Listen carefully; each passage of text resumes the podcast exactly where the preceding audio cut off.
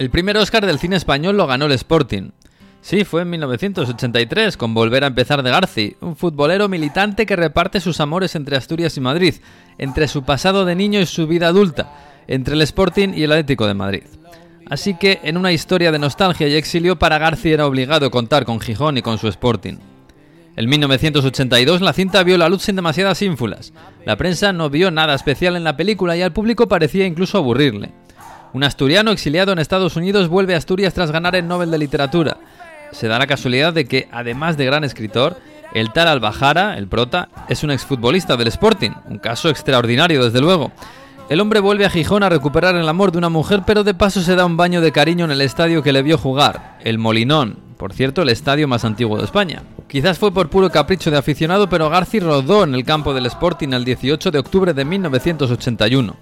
Era la edad dorada del equipo que se codeaba con los grandes y aquel día recibía al líder de la clasificación, el Atlético de Madrid, el otro club de Garci. El equipo de rodaje filmó a sus protagonistas en el palco de autoridades mientras contemplaban un partido real de la Liga de Primera. El encuentro terminó con victoria local por 3 a 2. El Atlético perdía el liderato. Solo uno de los jugadores sabían que estaba saliendo en una película, el capitán Maceda. Al resto aún les costó creérselo cuando supieron que podían ir al cine a verse jugando un partido de fútbol, más aún cuando la cinta empezó a volar y terminó en los Oscars. El 11 de abril de 1983, la Academia de Hollywood la eligió como la mejor película extranjera del año. Era la primera vez que un español subía al escenario de Los Ángeles para recoger la estatuilla. Y entonces todo cambió. España respiró un poco de éxito internacional orgullosa como reciente democracia. El cine español se presentó al mundo. José Luis García subió al Olimpo de los grandes directores y la bella Asturias quedó ubicada en el mapa mundial con sus bosques, sus pueblos y su Sporting.